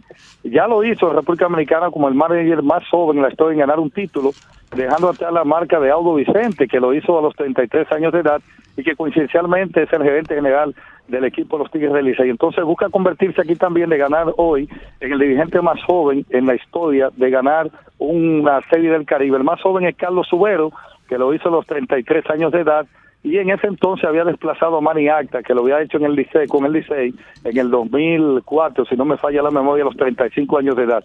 Entonces, contestando tu pregunta, algo que yo pienso que es un plus importante y sin ser chauvinista ni nada que se parezca, es el plus que representa un lanzador de la veteranía de César Valdés, que ha sido el buque insignia del Licey en estos últimos años en términos de picheo abridor. Entonces, tener a un lanzador como Valdés con la experiencia que viene de ganar incluso el MVP el año pasado en la Serie del Caribe ante los Leones del Caracas, obviamente, en términos ofensivos, hay que decirlo así, Venezuela ha lucido mejor que el equipo dominicano, que ha dejado una gran cantidad de jugadores en posición anotadora y que el bateo situacional ha fallado bastante. El Licey, básicamente, o la República Dominicana ha estado ahí por ese picheo, tanto abridor como ese bullpen, y uno que otro bateo oportuno. Sin embargo, el talón de Aquiles de este equipo, sin dudas, ha sido la ofensiva. Un juego lo puede ganar cualquiera, sobre todo en una, una situación con este tipo de coyuntura. Sin embargo, yo me inclino ligeramente por la veteranía que representa que representa sin duda a César Valdés. Jaime, aquí Hey. estoy con un amigo, una persona que te admira mucho, a ti, a Ivonne, y a todos. Es el buen amigo Héctor Mercedes. Héctor de Mercedes. Barrio La Cuya, de Mini Restaurant aquí en Miami. Eh, el único sitio donde usted viene y encuentra hasta Chenchen Picate ahí, es aquí. oye, oye, oye. Se jodió mi Eh, Chen Chen de para allá del sitio. que se jodió Miami. Bueno, Héctor, muchísimas Saludos, gracias. mi- y- Grimer. Hola, Un hola. abrazo para ustedes. ¿Cómo está Compramos un ticket rápido para comer un chenchen en Miami. Bueno, ustedes tienen al Mili Restaurant aquí para cuando visiten Miami, por favor. Seguro que sí, lo tomaremos en cuenta y por ahí estaremos. Un abrazo, Héctor. Y recuérdense que somos el restaurante oficial de los peloteros, de los Marlins. Muy bien. Sí, Ah, sí. pero excelente. No estamos- Trabajamos con el Major League Baseball y somos los que le damos la comidita a los peloteros aquí en Miami. Ah, pero no relajando, ¿no? cualquier cosa. lo que estamos hablando. Vamos, Mercedes. Los espero, los espero aquí. ¿Cómo no? Un abrazo. Mientras tanto, nosotros expectantes, señores, a los, al desarrollo de eso, de esa última eh, jornada. del día de hoy. ¿eh? Dígame a ver, Alejandro, ¿nos fuimos?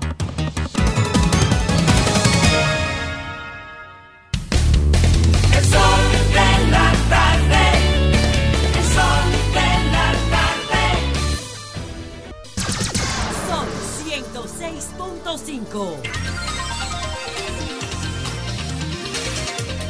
Bueno, señores, aquí estamos, ya son las eh, 4 con 19 minutos, señor Federico Méndez. Eh, Federico Jovine, ¿usted puede presentarme para mi comentario?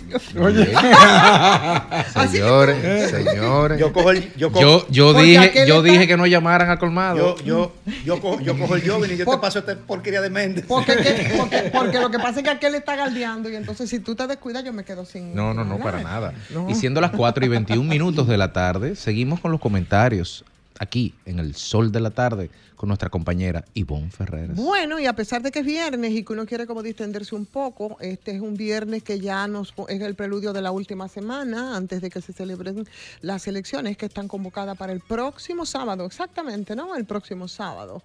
Y bueno, este año precisamente, bueno, se ha quejado amargamente la gente de muchas cosas, pero sobre todo de de los debates, de la falta de debate, de la ausencia de propuesta que desde mi punto de vista yo pienso que se va a expresar con mucha abstención y lo digo por experiencia en mi municipio en el que convivo y es Santo Domingo Este y es el más grande y tú puedes percibir todo esto. Este año precisamente la Comisión Permanente de la, de la Cámara de, de Diputados había aprobado por eh, un informe, un informe favorable para eh, una fusión, para un proyecto de ley que iba a obligar a todos los candidatos a cargos electivos en todos los niveles municipales, congresuales, presidenciales, que tenían que participar en un debate público, televisado, organizado incluso por la misma Junta Central Electoral. No está establecido por ley, sin embargo hubo iniciativas importantes de mm, medios de comunicación, organizaciones que un poco impulsaron todo esto, pero ha habido resistencia.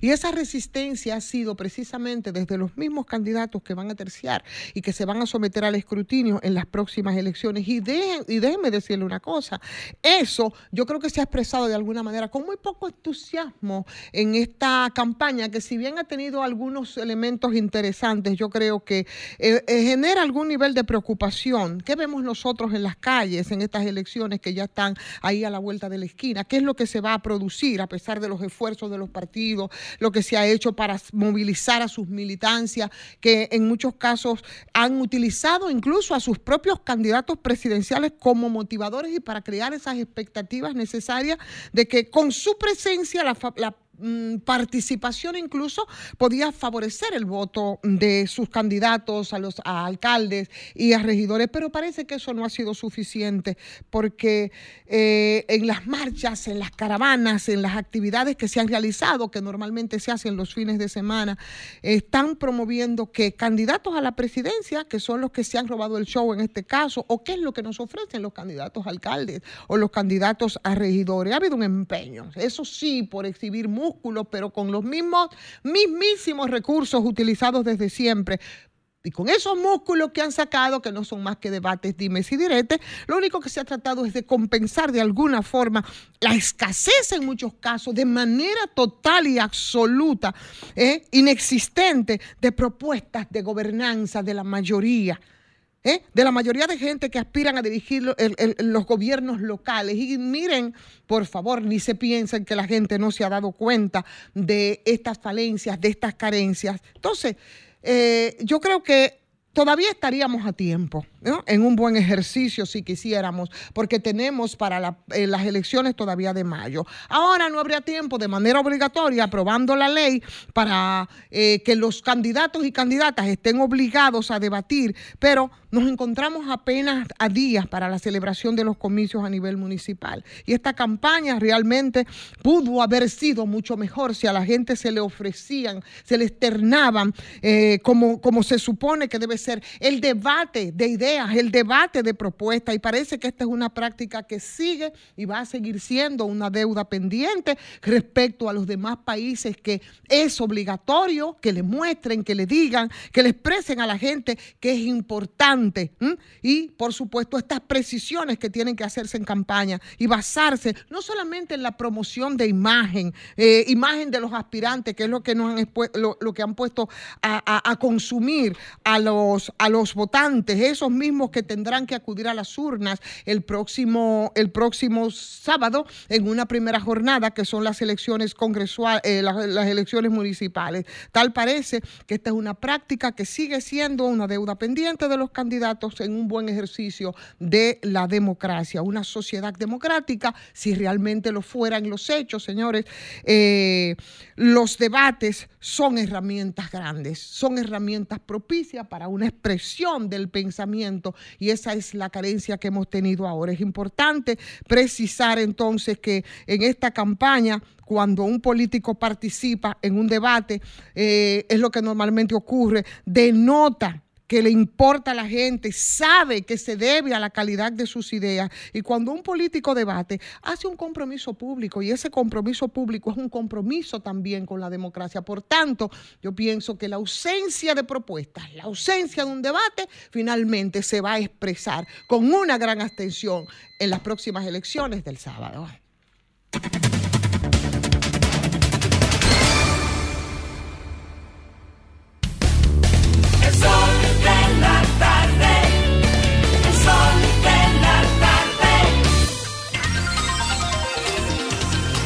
Bueno, pues aquí estamos, 4.25 minutos, sol de la tarde, sol del país. Grainer Méndez, su comentario. Bueno.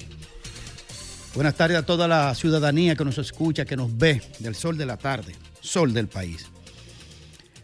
Hoy, en los largos taponamientos, que tuve que hacer varios giros, varias rutas para poder llegar aquí a la emisora, además de la, de la, de la impotencia y la desesperación que causa a veces, uno comienza a pensar cosas, los días que uno decide aprovechar la, la situación en el vehículo, comienza a llamar gente, comienza a, ten- a hacer llamada pendiente y comienza como a, a ver cómo aprovecha ya que está metido en, en un callejón sin salida. Pero la verdad es que hoy fue demasiado fuerte, demasiado fuerte. Las veces que yo vengo para esta emisora, eh, regularmente cuando no están los, los agentes de la DGCET o AMET, uno llega más ligero, más rápido y menos estresado a su trabajo. Cuando ellos no están en las esquinas. Cuando no están en las esquinas, fluye mejor el tránsito. Yo ni sé ahora mismo quién está en la dirección de la DGC. No sé quién está ahí. Pero cuánta incompetencia, Dios mío, cuánto abuso contra la población. Cuánto, cuán- cuánto daño a la población. ¿Y tú sabes por qué la gente no se le pega el FAO a los presidentes de turno? Porque la gente se enoja con el agente que tiene al frente ahí, con el policía que está de turno, fastidiándole el tránsito a la gente. Pero si la gente se comenzara a enojar con el presidente de turno y se lo y se le, y se le comenzara a pegar el FAO de los fastidiosos tapones que provocan los agentes de AMET, los presidentes le pusieran caso a este disparate de dirección de tránsito que tenemos. Un disparate, una mojiganga de dirección de tránsito en este país. Abusadores. Un día yo voy a cometer un acto de, de- lo que se llama desobediencia civil y me voy a parar en medio de la calle para caer preso, como un acto de protesta. Buenos abusadores. Tienen este país harto. Lo que tienen ahí los, los- los agentes de la DGC en el medio es nada más para darle paso a los, a los funcionarios pequeños, altos, medios y microscópicos. Y para darle servicio a sectores privados que llaman a la gente que tienen el número y dicen voy a salir de mi casa o voy llegando a mi casa, abre paso, fastidiándole al resto de la población que no tienen que ver, que van a cumplir con un trabajo. Canallas. se deteriora el vehículo, se gasta combustible carísimo. Pero ¿y hasta cuándo le vamos a tolerar esto a los presidentes de turno con ese disparate de institución que se llama DGC que no les resuelve un problema? Y le voy a agregar algo. Yo no quiero que salgan a molestar a nadie. Pero ustedes se fijaron que la fecha de, de, cambio de marbete pasó y usted no ve un AME parando a nadie por el marbete, por falta de marbete. ¿Se han fijado en eso? ¿Alguien se ha fijado que los DGC no paran a nadie por falta de marbete? ¿Sabe qué es eso? Eso solo es una voluntad de lo que tiene que ver con la reelección. Es decir, no me molesten a la gente, dejen eso ahí y después hablamos. Yo no quiero que le fastidien a nadie, pero es sospechoso. Antes usted pasaba el día la fecha del marbete y al otro día usted encontraba un montón de agentes de, de la, de la MED esperando a la gente para si no tienen marbete ponerle una multa. Porque en eso que se ha convertido la DGC. En, un- en una oficina hay que cambiarle el nombre. Oficina de Dirección de Recaudación de Impuestos del Transporte. Y así tienen el nombre real que ellos no ayudan en nada en el servicio de, de agilización del transporte. Buenos abusadores, gastando gasolina.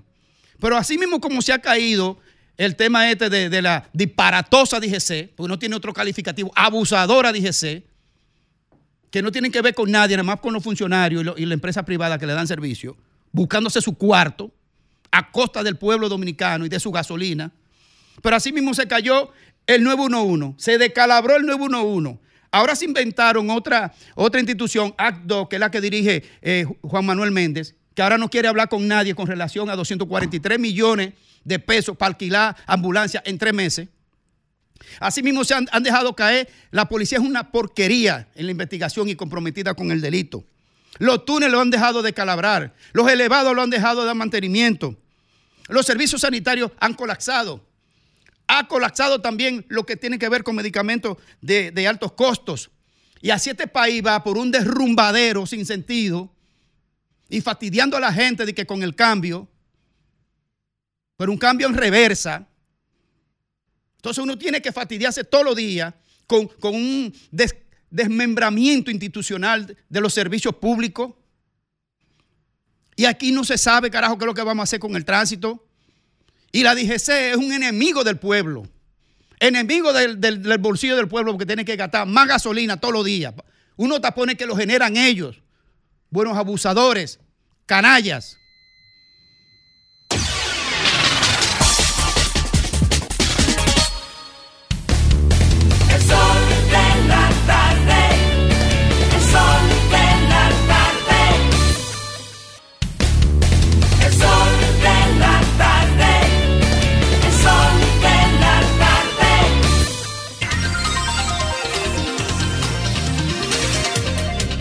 22 minutos ya completan las 5 de la tarde, señores. Se fue la semana, despalotamos la semana, pero no así ¿eh? el comentario de nuestro querido Federico Jóvenes, que ese sí lo vamos a disfrutar.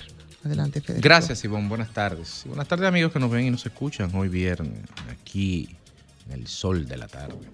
Eh, señalábamos anteriormente en uno de los- nuestra parte del programa la- el hecho de que el Ministerio Público, de que la jueza de primera instancia, el distri- juzgado de primera instancia del Distrito Nacional había dictado prisión preventiva contra el imputado de la red que estafó por más de 100, de 2 millones de dólares. En realidad, 2 millones 400 mil dólares más 7 millones de pesos, 154 millones de pesos, a un total de 94 personas, promediando 1.5.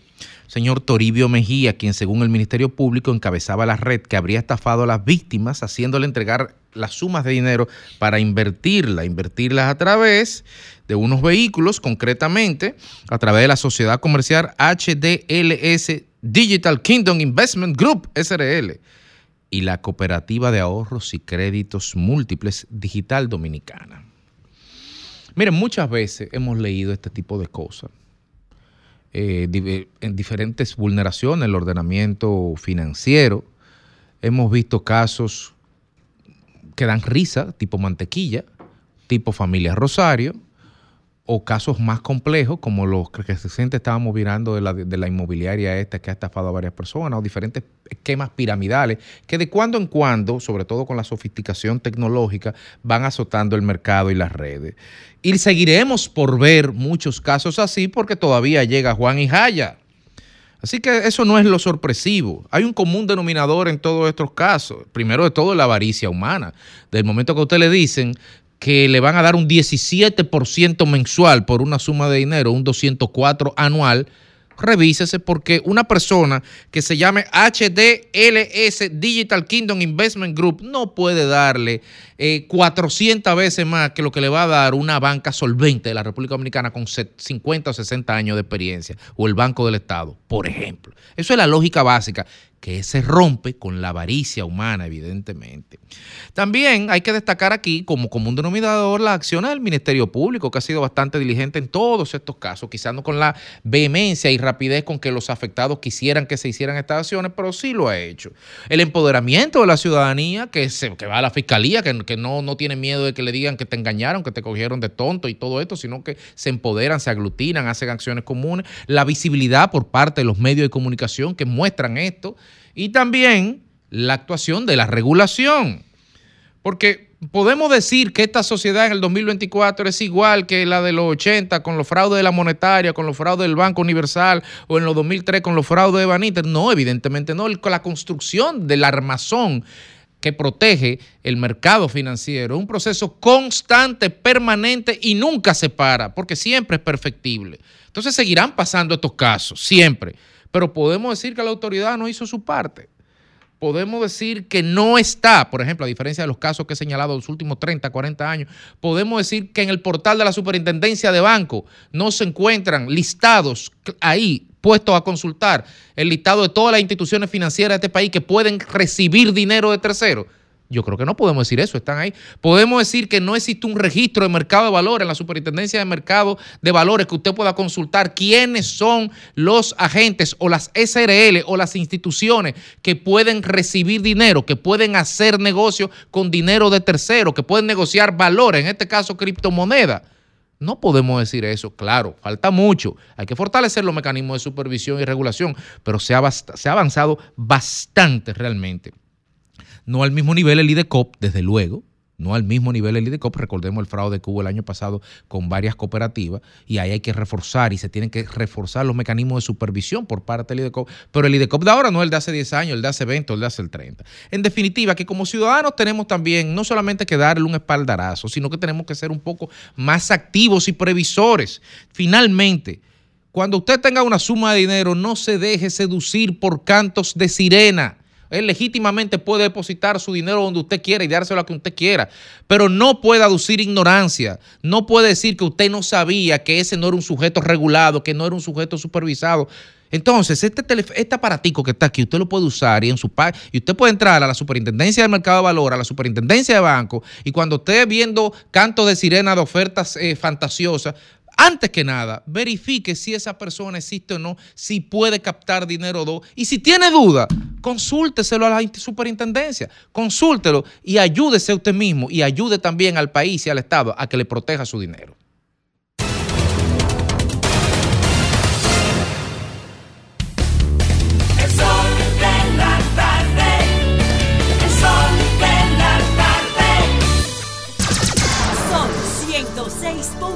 Bueno, ahora son 16 minutos ya los que faltan para las 5 de la tarde. ¿Qué información tenemos, Graeme? Sí, hay una información muy lamentable. Que habíamos eh, dado la noticia de la desaparición del señor Facundo Tavares, quien se desapareció de su sector y que tenía la condición de Alzheimer, fue encontrado muerto en el día, en el día eh, de hoy. Él era el padre del colega periodista y productor de Acento TV. Lamentablemente fue hallado sin vida el señor Facundo Tavares, que estábamos ayudando y colaborando con la denuncia. Lamentablemente, eh, un saludo solidario a la familia. Bueno, qué pena, de verdad qué pena. Bueno, pues es momento ahora del comentario de nuestro compañero Félix Lajara. Félix, buenas tardes. Muchas gracias, muchísimas gracias, Ivonne. Em, ya este conocimiento público de un acercamiento o aún más acercamiento sobre los líderes, Leonel Fernández, em, Danilo Medina y Miguel Vargas Maldonado, como siempre con la mediación de Miguel, de Miguel Vargas Maldonado.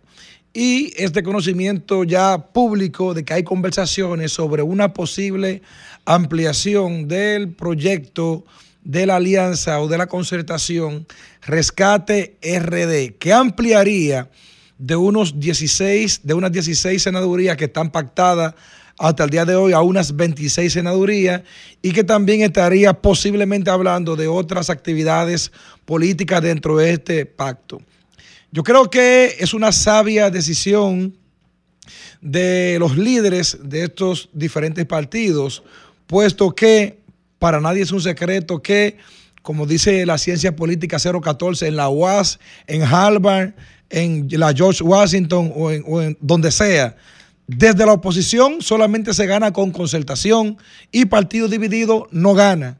Eso quiere decir que la única oportunidad que tienen los partidos políticos de oposición es si logran concertar al más alto nivel todo lo que van a hacer en el territorio para lograr compactar los votos. Porque en muchos lugares donde el PLD, Fuerza del Pueblo y PRD van divididos, no es menos cierto que la posibilidad de obtener victoria se les reduce, puesto que hay un voto tripartito dividido en tres personas que podría estar compactado en un solo voto como está compactado en la mayoría de las demarcaciones de todo el país. Pero este anuncio de ampliación de, de, la Alianza Rescate RD aparentemente ha llenado, ha llenado de mucha, pero mucha preocupación a sectores gubernamentales que luego que tanto la Fuerza del Pueblo como el PLD eh, se dirigieron a la Junta a hacer la denuncia de supuesto uso y abuso de recursos del Estado, pues hemos visto en las redes sociales cómo públicamente se han visto casi todos los días, como el caso recientemente de, de, de Atomayor, donde se ven del diputado desmontando eh, eh, patanas y patanas, como lo dicen, de cemento, de zinc y todo eso para utilizarlo en su campaña o a favor de. De igual manera también aquí en la circunscripción número 2 del distrito, cómo el plan social se ha metido aquí a dar funda. Y qué bueno. Yo me alegro que el plan social llegue a dar funda porque el plan social era una institución que eh, los dominicanos la extrañábamos mucho porque en su momento eh, muchos dominicanos apalearon la, la, pandemia y apalearon el hambre con programas como comedores económicos y programas también como eh, plan social que hace mucho que no se veían. Este anuncio lo que demuestra es un poco, eh, cada día más, es cómo los partidos políticos y cómo los políticos que encabezan los partidos de oposición en este momento demuestran madurez, porque cuando un partido político, cuando un político que en poco tiempo o hace poco tiempo eran enemigos a muerte por lo que sea, por una coyuntura política, y logran luego ponerse de acuerdo, llegar a una concertación de más de un 85% de candidatura en todo el país y que hoy se esté hablando ya de 10 provincias más que se podría subir y que posiblemente inclusive podría también utilizarse una estrategia política de, de el que tenga mayor oportunidad también hacer un mayor esfuerzo con ellos en cada una de las demarcaciones, independientemente del proceso de cómo llegaron ahí y de si se pelearon o no, hay que reconocer el liderazgo político y la concertación que han logrado tener, inclusive deponiendo sus actitudes individuales para poder hacer un proyecto colectivo. Yo creo que enhorabuena y hay que felicitar que cosas como esta ocurran porque la democracia necesita más pacto, necesita más concertación, necesita más personas que estén dispuestas a hacer sacrificios individuales para lograr cosas colectivas. Porque si usted cree que tenemos un disparate de país o que tenemos un disparate de partidos políticos, es porque usted no ha visto cuánto cuesta la democracia y cuánto cuesta el desorden cuando no hay partidos políticos que puedan organizar y que puedan garantizar el éxito y que puedan estabilizar un país como muchos países han ido a la quiebra y como otros países como este que mantienen buen sistema partidario se mantienen a flote y con buen turismo hasta con 10 millones ya.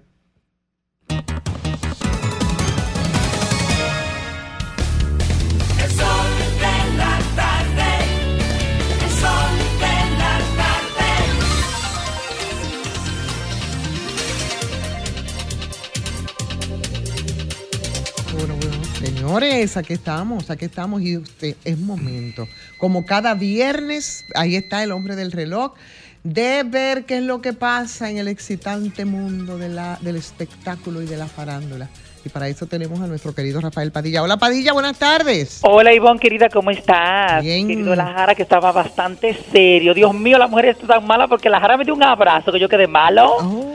Y Grimer está por ahí, ya está listo para No, no, no, ya se fue. A- aquí estamos. Yo no te, yo no te abandono. Padilla, es que yo creo una diversidad. Como debe ser, tú crees mucho en la diversidad, como muchos políticos que creen en muchas amantes. ¿Cómo? No, eso no pasa en este Si no, país. pregúnteme a mí lo que pasó en Fitur. ¿Y qué- Dinos, y qué ay, fue lo que Ey, pasó? Aquí, dime, dime. Cuéntelo todo, Adelante. Vamos a entrar en materia con las informaciones. No, no, no, no, no, no, vamos a entrar en Fitur y después en materia. Aunque sea iniciales, Dano, Padilla, Como- iniciales. Como dice Galeano, amantes o amantas. Bueno, y, eh, vamos a entrar en materia y es que posiblemente el bachatero Romeo Santos podría aparecer en el medio tiempo del Super Bowl este próximo domingo, el cual estará protagonizado por el cantante Usher, donde el artista norteamericano tendrá la participación de 30 años de carrera, donde lo realizará en tan solo 13 minutos. ¿Recuerdan ustedes que dos artistas latinas como la diva del Bronx Jennifer López y Shakira, Shakira. participaron en este gran espectáculo que se llevará en Las Vegas, Nevada,